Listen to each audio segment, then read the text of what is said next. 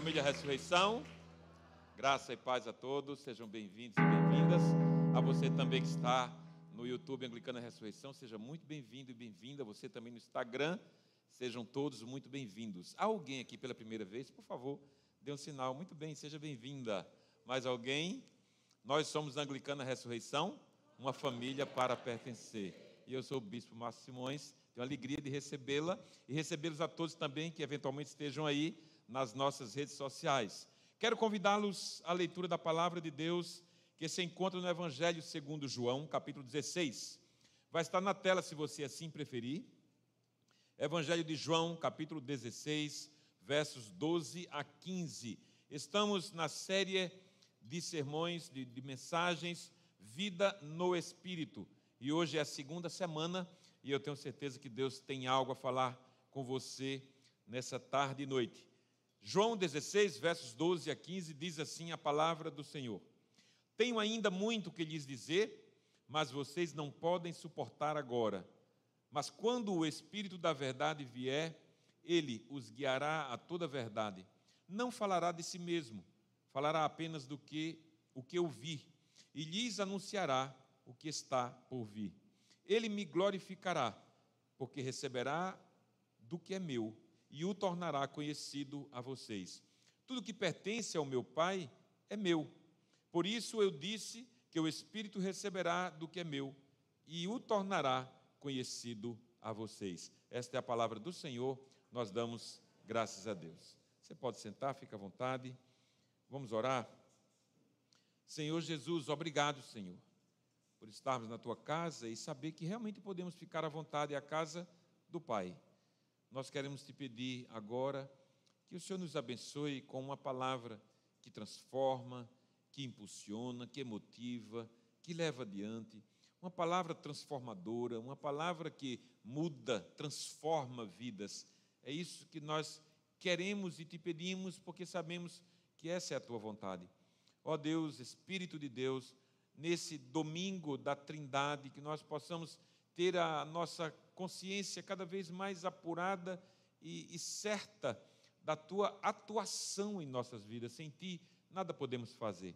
E o Senhor Jesus habita em nós pelo Espírito de Deus, e assim será até a consumação dos séculos, conforme a sua promessa. Portanto, vem nesse momento e nos abençoa com a palavra que nos impulsiona e motiva cada vez mais a seguir adiante. Ó Deus, vem com teu Espírito e prepara os nossos corações para receber a tua palavra como uma semente, uma semente abençoadora, uma semente que germinará, uma semente que abençoará a muitos, em nome de Jesus. Que as palavras da minha boca e meditar do meu coração sejam sempre agradáveis na tua presença, Senhor, rocha minha e redentor meu. Amém. Amém, queridos. Vamos lá então. Vida no Espírito é o tema da nossa série deste mês de junho. Na nossa igreja, o domingo passado é o domingo de Pentecoste. Então, a partir daí, nós começamos a falar na atuação, na vinda do Espírito Santo e o que ele tem proporcionado a nós até hoje, desde aquele dia em que Pedro fez aquele discurso rápido e 3 mil pessoas entregaram suas vidas a Cristo. Ali aconteceu uma mega igreja em um dia, no dia de Pentecostes, uma mega igreja, sem estrutura física, sem um ginásio, sem uma mega igreja, sem um lugar para comportar tanta gente, nas casas, onde quer que eles estavam, era a igreja de Deus acontecendo ali em Jerusalém, ou a partir de Jerusalém. O Espírito Santo nos traz poder, equilíbrio, encorajamento e ousadia. Não há como nós é, realizarmos aquilo que Deus tem para nós como igreja sem que ele seja uma parte fundamental, porque sozinhos nós não conseguiremos. Sozinhos nós não pregamos, sozinhos nós não sabemos fazer nada, não, não dá para pretender fazer a obra de Deus, de Deus com as nossas estratégias humanas, não. É preciso que o Espírito Santo de Deus haja em nós e ele tem agido. Foi assim com os apóstolos, foi assim que eles começaram uma grande obra que está aí até hoje. Impulsionados pelo Espírito, a igreja está aqui até hoje. Dois mil anos. Nada pôde se opor à igreja de Deus. Muitas coisas se levantaram para é, derrubar a igreja, para diminuir a igreja, para acabar com a igreja, mas nada foi possível, porque é de Deus. Então, Gamaliel, que era um homem sábio na época de Paulo e dos demais apóstolos, ele disse: Olha, não adianta lutar contra. Se for de Deus, nada vai impedir. Ele estava certo. A igreja está aqui dois mil anos depois. O mundo foi impactado com aquela presença de Deus. O mundo foi impactado com a ação do Espírito Santo de Deus na vida de homens simples, indoutos, homens não formados, homens pescadores, homens cobradores de impostos, homens simples, homens do campo, homens que não tinham uma cultura elevada, não tinham uma formação elevada, não, não tinham um doutorado, não tinha nada, apenas eram pessoas que amavam a Deus. Então você basta ser alguém assim, alguém que ama a Deus. E Deus vai fazer muitas coisas. Ele quer fazer, mas nós queremos permitir? Essa é uma grande questão. O mundo foi impactado por essa força e o nosso tema hoje vai nessa direção. Viver no Espírito impacta o mundo. Então veja só: se o mundo foi impactado na época de Paulo, Pedro, os demais apóstolos, ele também precisa ser impactado hoje. E quem é que está na igreja hoje? Nós. Então, no nosso lugar aqui, nosso espaço, enquanto Igreja de Cristo na terra, Igreja de Cristo nesta cidade, nesse tempo, nós somos as pessoas que Deus quer usar para impactar esse mundo. Você crê nisso? Eu creio firmemente nisso. Deus quer impactar o mundo através das nossas vidas. Algo fundamental aqui é a igreja ter a consciência de que o Espírito não lhe foi dado para que ele ficasse, a igreja ficasse trancafiada, a igreja ficasse aqui nas portas adorando a Deus e, ai que bom ter o fogo do Espírito aqui, ai que bom ser de Deus. Não, gente. Na verdade, Deus nos deu o seu Espírito para que a gente olhasse para o mundo, olhasse para as pessoas, levasse a mensagem adiante, não ficássemos aqui como um gueto, aqui exclusivo, achando gostosinho o agir de Deus. Não, Deus não nos deu o seu Espírito para isso. Se fosse, os mosteiros estariam abarrotados. Talvez nós estivéssemos em algum deles. Se fosse esse o propósito de Deus, os apóstolos não teriam saído de Jerusalém. Jerusalém era uma grande cidade, era uma cidade cosmopolita na época. Tinha o, o grande templo construído por, por Herodes, o, o, o rei deles então. Mas não foi para isso que Deus nos trouxe o seu Espírito. Não foi para que a gente ficasse em si mesmado, achando que a igreja é a coisa melhor do mundo, mas ela é só para a gente. Não, a igreja é para fora. Somos chamados para fora. Somos chamados para levar adiante a mensagem do Evangelho. Não, não foi e nem é propósito de Deus que nós nos fechemos em redor da bênção, ao redor da bênção, mas usemos a bênção para a glória de Deus, impactando o mundo. Como é que isso acontece? Talvez essa seja a resposta que nós necessitamos entender hoje. Como acontece? Como é que a igreja é impactada por Deus? Bom, nós lemos quatro versículos de João e ali nós extraímos algumas lições para entender esse processo. Essa, eu diria, é a resposta que nós necessitamos buscar na palavra, na experiência do Pentecoste. Como impactar o mundo? Como é que a gente vai impactar esse mundo? Vamos lá. A igreja de Cristo impacta o mundo quando ganha maturidade. Maturidade. Nós precisamos ganhar maturidade. Nós precisamos deixar de ser infantis, bebês da fé, adolescência da fé. Não, a gente precisa avançar. Todos nós precisamos avançar. E escuta só, maturidade não é sinônimo de idade. Não é. Maturidade não, é, não tem a ver com a idade ou os cabelos brancos. Não, maturidade é muito mais que isso. Veja só, todos nós, praticamente todos nós, eu diria, eu afirmaria que todos nós tivemos aquele momento de infância em que sonhamos ser super em alguma coisa. Super-herói, superpoderes, Superman, Super Sonic, Super Mario e por aí vai. Mas crescemos, amadurecemos e parece que o que mais nos aproximou do super foi a caristia do supermercado. Depois que a gente fica adulto e a gente lida com o supermercado e a gente reclama dos preços, a gente vê que aquele super que a gente sonhou um dia não aconteceu. E a gente é muito menos do que isso. A maturidade não vem necessariamente da idade, mas das experiências que a vida nos proporciona. Aí sim. E experiências nem sempre agradáveis, nem sempre boas, nem sempre leves. A maturidade vem com aceitação de responsabilidades. Olha só, eu casei muito cedo e eu não aconselho ninguém a casar tão cedo quanto eu. Mas eu terminei amadurecendo antes da hora. Porque o casamento gera isso. Né? O casamento gera uma maturidade, força a barra do homem e da mulher para a maturidade. Então, a, a, a maturidade não vem necessariamente do passar dos anos, vem daquilo que você assume como homem, como mulher.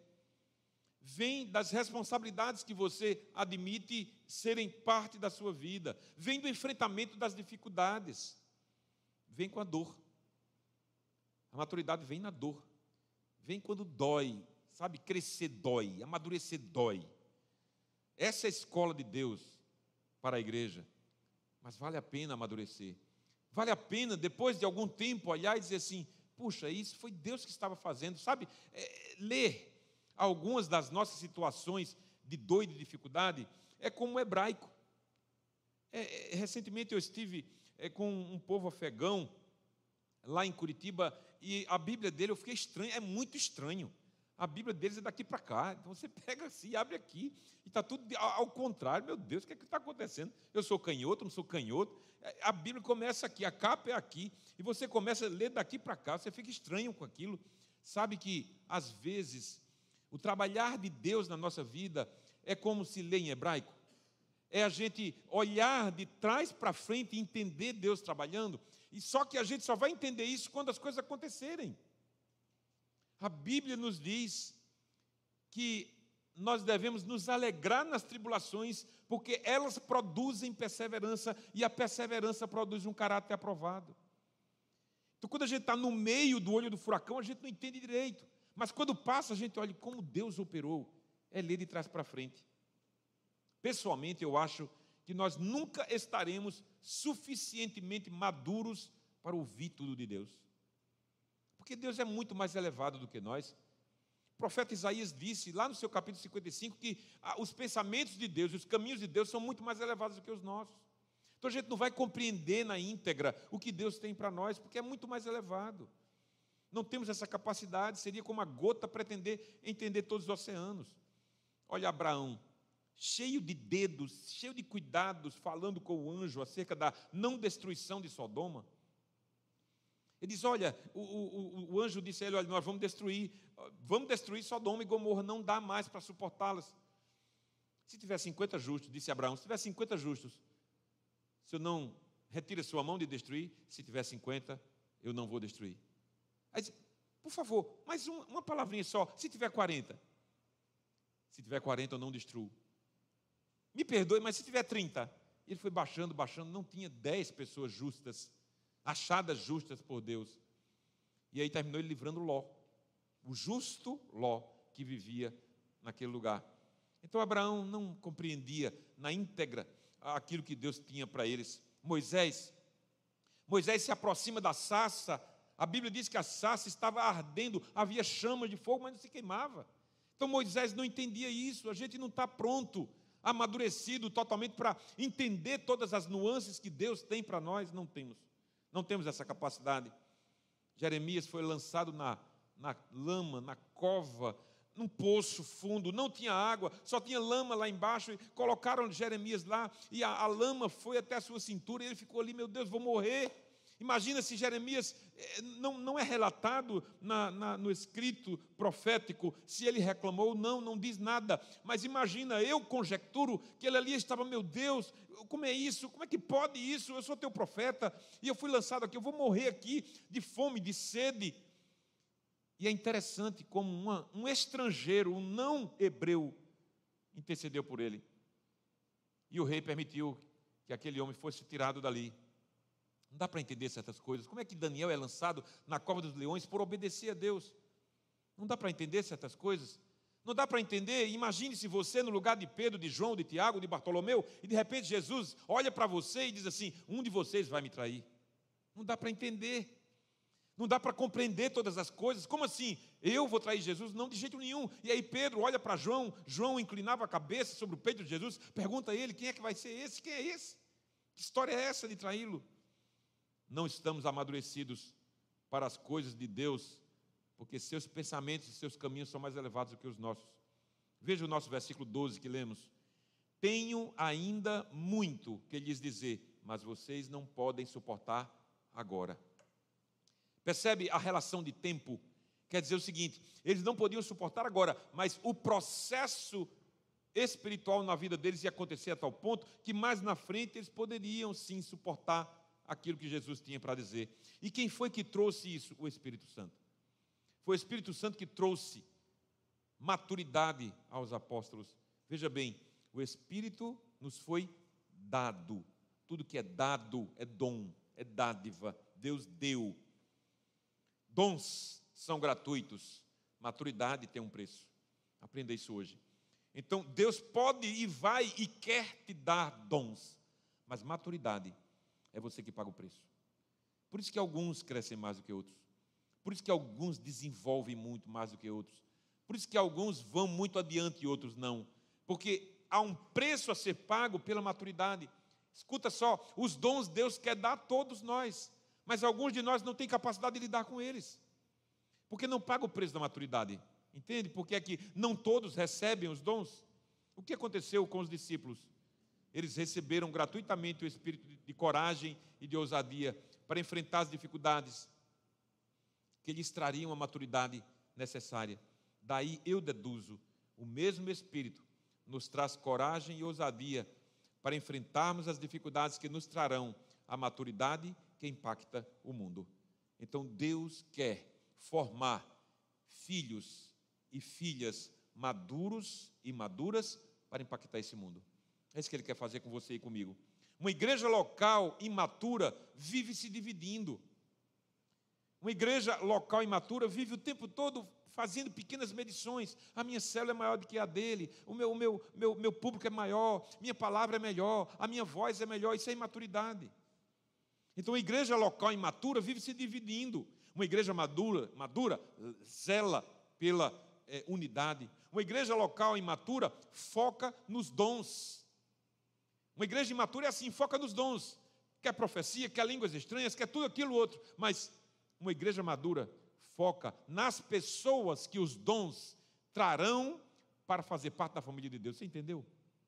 Então a gente não tem que focar nos dons, a gente não tem que focar nas coisas, a gente não tem que focar no ambiente. Não, o ambiente é a atmosfera que a gente prepara para as pessoas que chegarão aqui. Então o foco é nas pessoas, não no que está internamente. O foco é no que o dom pode trazer, não no dom especificamente. Você entendeu? Então Deus quer usar você e Ele dá dons para isso, para que outras pessoas sejam alcançadas. Jesus disse que tinha coisas para dizer a eles mas eles não estavam ainda maduros para ouvir. Você lembra da aldeia que os filhos do trovão, João e Tiago, queriam pedir que fossem destruídas pelo fogo? Perguntaram a Jesus: Jesus, tu queres que a gente mande cair fogo do céu para destruir? Porque uma aldeia lá que rejeitou a, presença de Jesus? É imaturidade. Lembra dos discípulos discutindo sobre quem era o maior entre eles? Uma imaturidade. Lembra de Pedro cortando a orelha de Malco? Imaturidade. Às vezes você perde o foco porque quer a todo custo mostrar que o seu ministério, o seu trabalho é melhor do que o outro. Imaturidade. A sua célula é maior do que o outro. Imaturidade. A sua rede é melhor do que a outra. Imaturidade. A forma de você fazer é melhor do que o outro. Imaturidade. Vamos impactar o mundo com a maturidade que as experiências no Espírito têm trazido para nós. Você pode dizer a mim isso? Então a igreja impacta o mundo quando ganha maturidade, mas também a igreja impacta o mundo porque Deus guia a igreja para a verdade. A igreja precisa ser sinônimo de verdade, gente.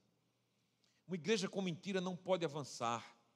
Uma igreja com maracutaia não pode avançar. Uma igreja que tem um caráter de alguma coisa esquisita, oculta, por debaixo dos panos, não pode avançar. A igreja precisa ser é, sinônimo de maturidade. Olha, em 2013, eu fiz uma viagem de férias e uma das cidades que nós visitamos foi San Diego, na, na Califórnia. E San Diego faz fronteira com o México e a cidade na fronteira chamada Tijuana. E naquele tempo se existia, a gente não conhecia o Waze. Eu não sei se existia. Google Maps, eu, não, eu ainda não conhecia. Nós tínhamos um aparelho de, de, de, GPS, exatamente como esse, chamado TomTom. TomTom é, um, é uma, uma empresa de GPS. Tem duas empresas no mundo que dominam G, GPS, que é Garmin e TomTom, e a gente tinha um desses. E o equipamento tinha um mapa dos Estados Unidos. Só que a gente decidiu ir em Tijuana. E aí tinha uma vozinha dentro do carro, do carro que tinha que ser minha mulher, para dizer assim: não vamos não, não, que não é bom. Eu li que não presta. Eu li que não vale a pena. Mas você não é aventureira. E você não é aventureira. A gente está aqui, está tão pertinho, 20 quilômetros a gente está lá. Vamos conhecer o México. Né? O México, os chapelãos, aquela música, aquela forma de. aquela é, é, é, é, forma deles cantarem. Vamos ver. Não, rapaz, você não é aventureira, vamos lá. Beleza, a gente entra na fronteira. E assim que a gente entra na fronteira, o mapa, o GPS apaga. Por quê? Porque não tinha mapa do México. Não tinha mapa do México. Então foi fácil atravessar a fronteira para o México. Mas quando a gente chega lá, não tem mapa. E aí, uma sensação estranha de insegurança veio ao meu coração. E eu comecei a me lembrar dos filmes de gangue mexicano. E eu comecei a me lembrar dos caras pendurados de cabeça para baixo, pelo pescoço, meu Deus do céu, o que, é que ele está fazendo aqui? Se a gente não sabe nem ir. Aí, qual é a alternativa? Placas. Placas de trânsito. Bienvenido, peligro, adelante, hasta la vista. Me lembrei de Arnold Schwarzenegger, Arnold Schwarzenegger hasta la vista, baby. Não é? O que, é que eu falava? Falava nada de espanhol. Foi uma aventura. Para entrar no México foi fácil.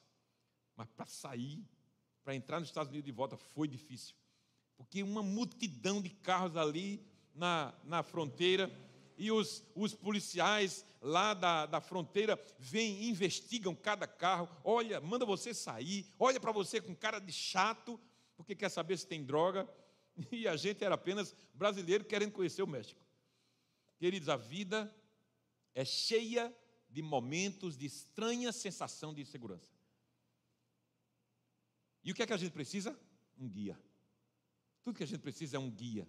Tudo que nós precisamos é alguém para dizer para nós: olha, o caminho é esse. Cuidado nisso aqui. Cuidado onde você pisa. Veja o que é que o texto diz no versículo 13 que lemos: Mas quando o Espírito da verdade vier, ele os guiará a toda a verdade. É muito confortável ir para lugares que você não conhece e ter apenas um, um aparelho celular na sua mão com o Waze com o aplicativo do Waze do Google Maps para levar você onde você quer. Mas é você que está no comando. Entenda, você tem o equipamento nas suas mãos, mas é você que digita para onde você quer ir. E aí você pode digitar o lugar errado. E pode te levar em alguns lugares difíceis de você sair. O Espírito só conduz os crentes para a verdade, mas você pode negá-lo. Você pode dizer não. Você percebe e lembra que o texto bíblico diz que você pode entristecer o Espírito Santo de Deus.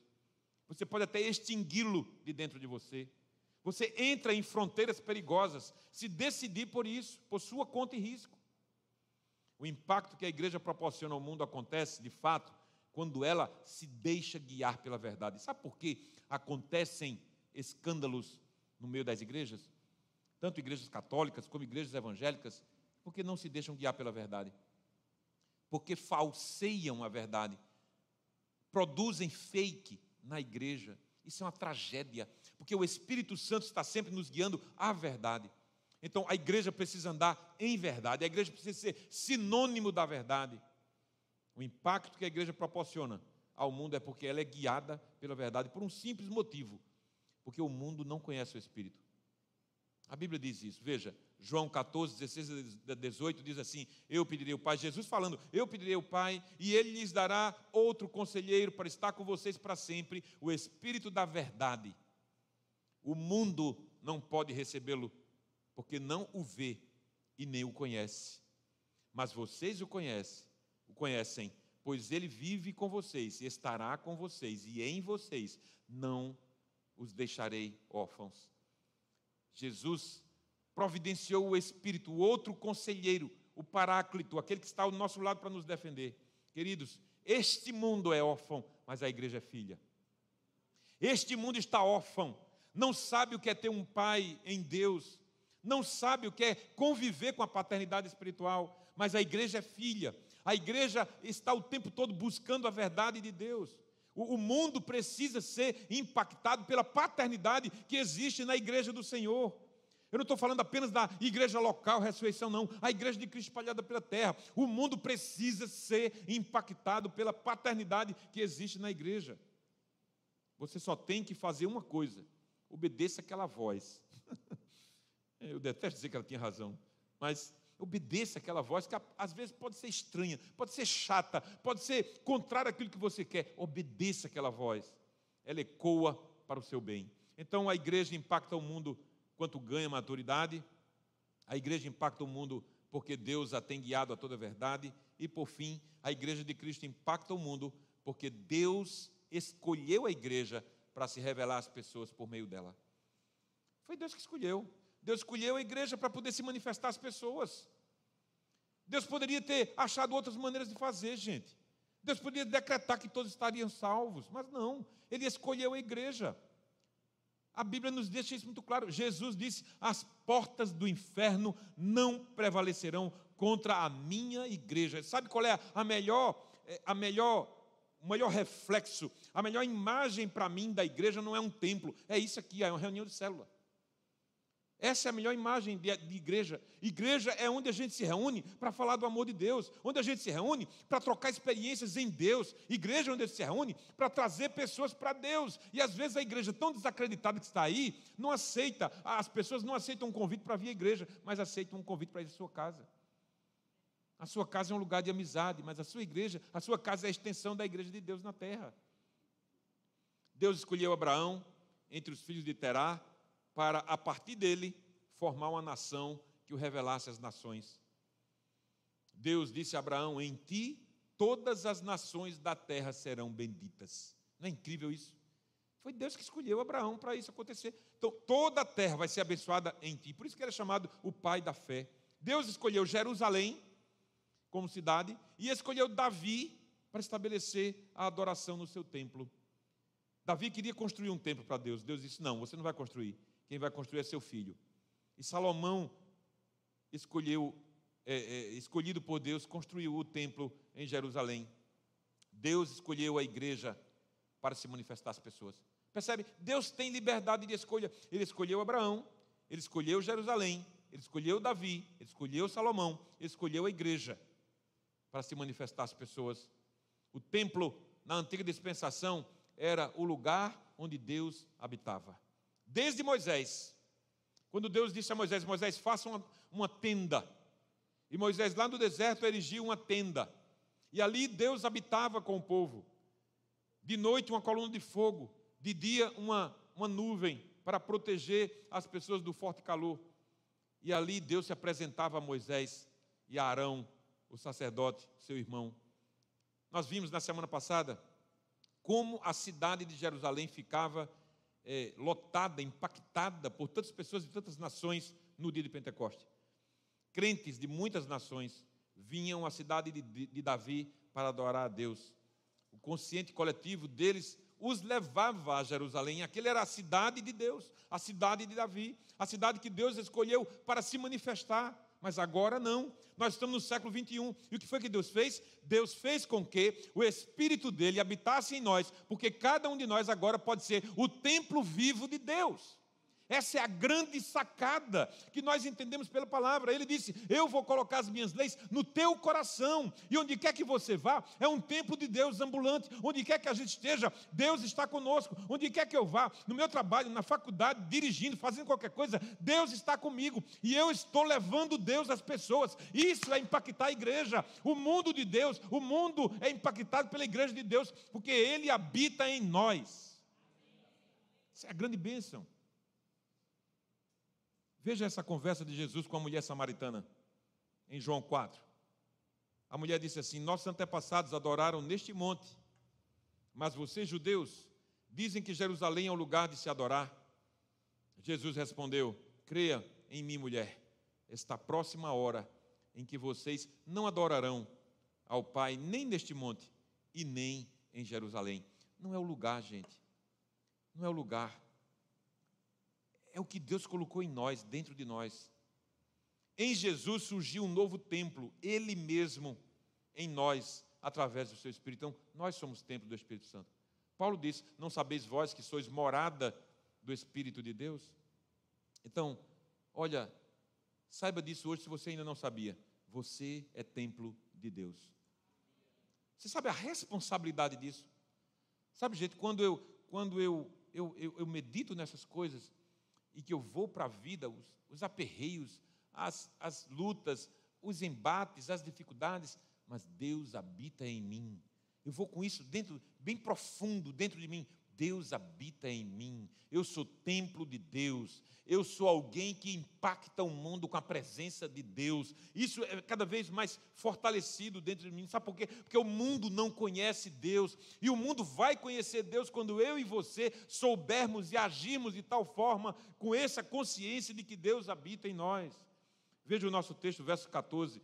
Ele me glorificará, disse Jesus acerca do Espírito. Ele me glorificará, porque saberá do que é meu, receberá do que é meu e o tornará conhecido a vocês. O Espírito. O Espírito sabe do que é meu e o tornará conhecido a vocês. A quem Deus se dá a conhecer? A sua igreja. A nós, o seu povo, ao povo da nova aliança, a geração eleita, ao sacerdócio real, a nação santa, o povo adquirido pelo preço do sangue de Jesus. Então, ele fez isso para nós e por nós para abençoar o mundo, as pessoas. Você quer? Essa é a questão. Você quer isso? Eu quero isso na minha vida. Eu quero que Deus faça isso em mim e por mim. Eu quero que as pessoas sejam impactadas com a minha vida, sim, porque o Espírito habita em mim. Olha, isso pode não ser uma coisa fácil para você, também não é para mim. Mas essa é a realidade da palavra de Deus. Deus quer impactar o mundo através da sua vida onde quer que você for amanhã, segunda-feira, trabalhar, faculdade, qualquer lugar que você for, Deus quer impactar este mundo com a sua vida, porque você é morada de Deus, você porta, você carrega o Espírito de Deus, Ele quer ser a boca dele, Ele quer na sua boca, os pés dele, Ele quer nos seus pés, as mãos dele, Ele quer nas suas mãos, para que este mundo seja impactado com o poder dele na sua vida. Isso é ser igreja. O pastor Marcos Madaleno, da Igreja da Cidade, em São José dos Campos, no livro Criatives, mais recente dele, afirmou em certa altura do livro algo que me fez mudar a conclusão dessa mensagem.